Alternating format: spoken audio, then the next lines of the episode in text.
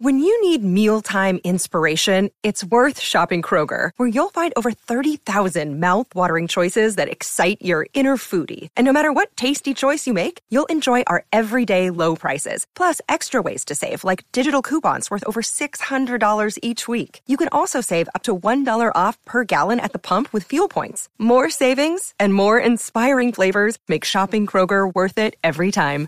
Kroger, fresh for everyone. Fuel restrictions apply. Buenos días a todos, soy Víctor Abarca y estás escuchando Expreso con Víctor, el podcast diario sobre tecnología, tecnología que importa y cultura digital. Y hoy es que tenemos como una especie de episodio de mm, perfecto, vamos, dividido por categorías. Y es que tendremos noticias que afectan a plataformas de streaming, grandes compañías, redes sociales y dispositivos tech. ¿Quién da más un lunes por la mañana? Hmm. Bueno, todos sabemos que Netflix tiene dos modelos de negocio diferentes, o más bien dos líneas editoriales, aunque ya profundizaremos eh, sobre esto cuando hagamos un especial eh, dentro del podcast de Café con Víctor que estamos ya terminando de pulir, que además va a ser justo sobre, sobre Netflix y estas dos líneas que tiene, ¿vale? Pero hoy tenemos que hacer esta especie de prólogo a ese podcast, porque anoche se celebró una nueva gala de los premios Emmy, ya sabéis, los galardones más importantes respecto la industria de la televisión. Y tras más de una década intentándolo, Netflix por fin se ha erigido como no solo la principal plataforma de streaming, sino como la cadena. Y digo cadena entre comillas, porque tiene es la que más premios tiene en una edición, lo que la convierte en la más importante del año. No solo se ha, se ha impuesto a las demás, es que también se ha llevado los dos premios más importantes. El Emmy a Mejor Serie de Drama con The Crown, La Corona, y el de Mejor Miniserie para Gambito de Dama. Y en un doble tirabuzón es la primera vez que un site de streaming se lleva estas dos categorías. The Crown también se sumó a los Emmys a Mejor Actriz Principal con Olivia Colman como la Reina Isabel II y Mejor Actor Principal con Josh O'Connor que es el Príncipe Carlos. La Mejor Actriz de Reparto, Gillian Anderson por Margaret Thatcher y Mejor Actor de Reparto, Tobias Mansains como el Duque de Edimburgo. Guión y dirección también. Por cierto, ya fuera de The Crown Netflix se llevó otro que fue el Mejor Actor de miniserie para Ewan McGregor por su interpretación de Halston, una miniserie fantástica.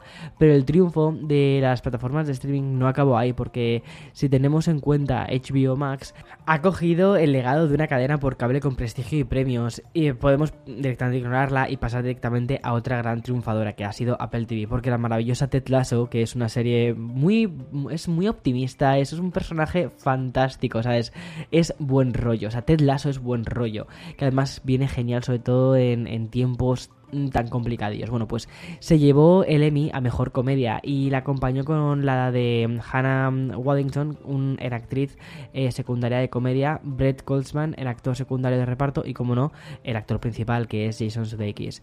Pero, mm, o sea, lo cual se lo merece muchísimo porque es que es, que es tan majo, es tan majo. Bueno, es un día histórico, la verdad, para la industria audiovisual porque por fin fue testigo de un cambio total del paradigma, de cómo antes eran las cadenas tradicionales, los, los eh, conglomerados gigantes que nacían en Hollywood, que luego tenían sus, diferentes patas y tal, eh, las que se llevaban estos premios. Y ahora son mm, sites que eh, inicialmente han nacido en Internet, lo cual es que es fantástico. Bueno, ya hablaremos de esto mucho más en profundidad, ¿vale? En un podcast que haremos, como te conté antes, en Café con Víctor. Pero dejamos el mundo del streaming para hablar de Google y sus próximos dispositivos.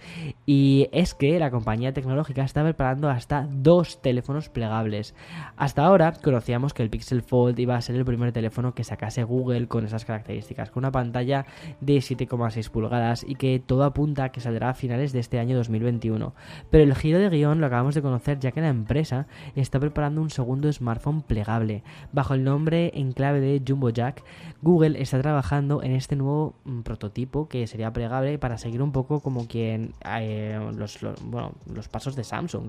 Según informan distintos medios, Jumbo Jack tendría dos pantallas, de las cuales una se desactivaría al plegarse el teléfono. La segunda pantalla, más pequeña y externa, se combinaría con la que va dentro y contaría con más pulgadas. De momento no conocemos nada más, ni pulgadas, especificaciones técnicas, ni la pantalla, ni el resto de los dispositivos plegables que vaya a lanzar Google. Pero me parece muy interesante. A ver, tiene bastante pinta de que van a seguir, como te decía antes, los pasos de Samsung de sacar el, plegable grande, el Fold, ¿vale? El equivalente al Fold, y que este segundo plegable parece más como una especie de, flip.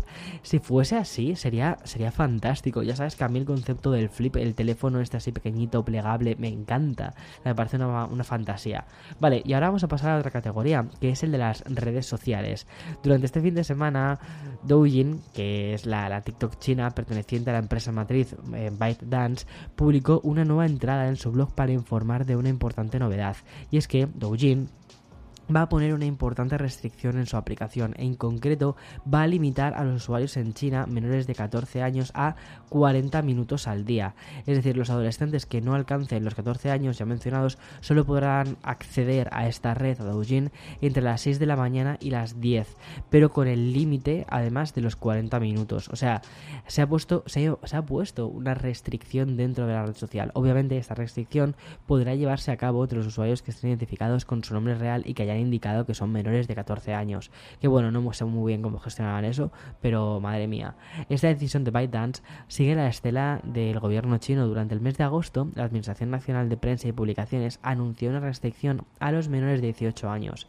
Estos solo podrán jugar online los fines de semana, incluyendo viernes y festivos, y siempre en un horario que esté entre las 8 de la tarde y las 9. O sea, mmm, vale, ok. Eh, bueno, en fin. Eh, y ahora voy a pasar al sponsor de este programa. Another day is here and you're ready for it. What to wear? Check. Breakfast, lunch and dinner? Check. Planning for what's next and how to save for it? That's where Bank of America can help. For your financial to-dos, Bank of America has experts ready to help get you closer to your goals. Get started at one of our local financial centers or 24-7 in our mobile banking app. Find a location near you at bankofamerica.com slash talk to us. What would you like the power to do? Mobile banking requires downloading the app and is only available for select devices. Message and data rates may apply. Bank of America NA, member FDIC. La verdad es que a veces estas noticias que nos llegan de, de, de otras partes del mundo, no, no, sé, a mí con, con la mentalidad que tengo, eh, quizás tan occidental, me chocan muchísimo. Luego es verdad que eh, hablas con, muchas personas allí y tal y, no, parece que sea tan restrictivo. Entonces muchas veces dices, las noticias que nos llegan a nosotros estarán edulcoradas para... no sé, no, no tengo ni idea, la verdad. Pero bueno, es, es interesante ver lo que está pasando. Y bueno, voy a acabar con el expreso, con una noticia muy breve que también conocimos este fin de semana. Como recordarás, durante este podcast he, tenido, he ido comentándote la problemática que tenía Amazon con compañías que pagaban por reseñas falsas. Vale, por eso en este expreso te comenté cómo esas compañías AOK, Maopov o Power desaparecían de la tienda online de Amazon.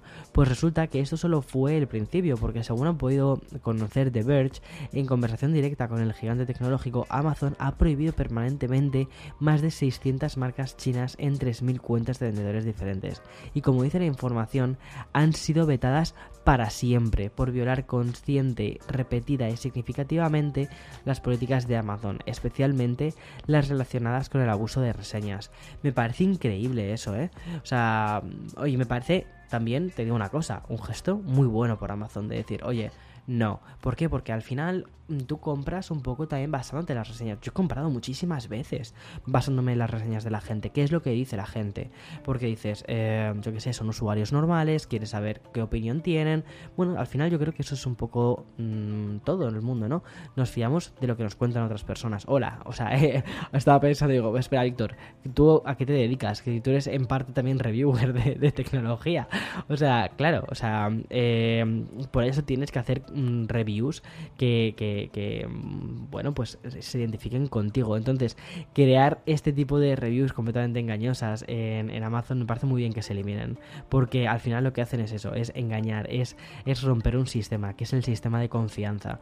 Y me parece tan fundamental que tengamos un sistema de confianza que, que bueno, pues, oye, pues bien por Amazon, muy bien. Ahora, y hasta aquí el episodio de hoy, lunes 20 de septiembre, mañana martes, más y mejor. Hasta mañana. Chao, chao.